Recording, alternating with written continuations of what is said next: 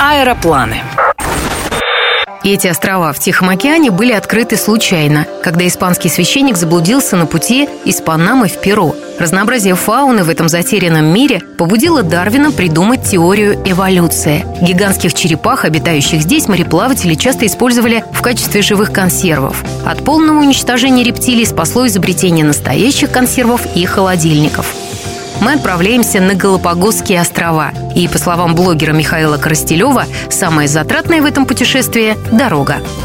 Добраться – это самое сложное, что, что нужно сделать в этой поездке, потому что ну, не то, что прямых, даже с одной пересадкой вы туда не попадете, то есть нужно минимум две пересадки. Если не ловить никаких акций, то обычно это тысяч семьдесят, наверное, на билеты уходят. Мы там искали билеты подешевле, в итоге у нас ушло 35 тысяч на один билет туда-обратно, но при этом мы летели с шестью пересадками, но зато по пути останавливались в нескольких городах на день, там, на два и посмотрели то есть несколько южноамериканских американских столиц.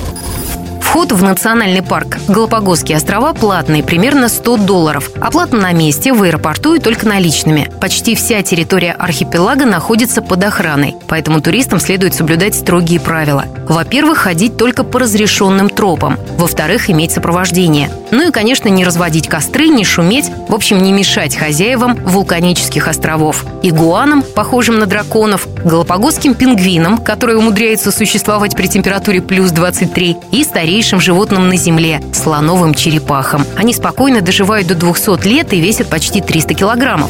А вот с размножением у гигантов проблема. Их детеныши становятся добычей одичавших домашних животных, потомков, оставшихся от первых поселенцев – кошек, собак, свиней и коз. Последние даже научились пить морскую воду из-за отсутствия пресной, что запросто можно назвать чудом эволюции на набережной острова Сан-Кристобаль. Вечером, если там гуляешь, там все лавки, все клумбы, все занято морскими львами. И вы среди них только ходите, и они на вас еще могут недовольно порыкивать, если вы совсем близко к ним подойдете. Не говоря уже о том, что там под водой. Лучшее место для дайвинга – это вот два отдаленных острова, Дарвин и Вульф. На них можно попасть только купив недельный дайв-круиз. Обычно дайвинг заключается в том, что вы падаете на глубину метров на 20-30, цепляетесь за какой-нибудь камень или коралл и терпеливо ждете. В итоге сотни акул-молотов над вами проплывают, закрывают весь небосвод. Огромные китовые акулы, там 10-12 метров в длину.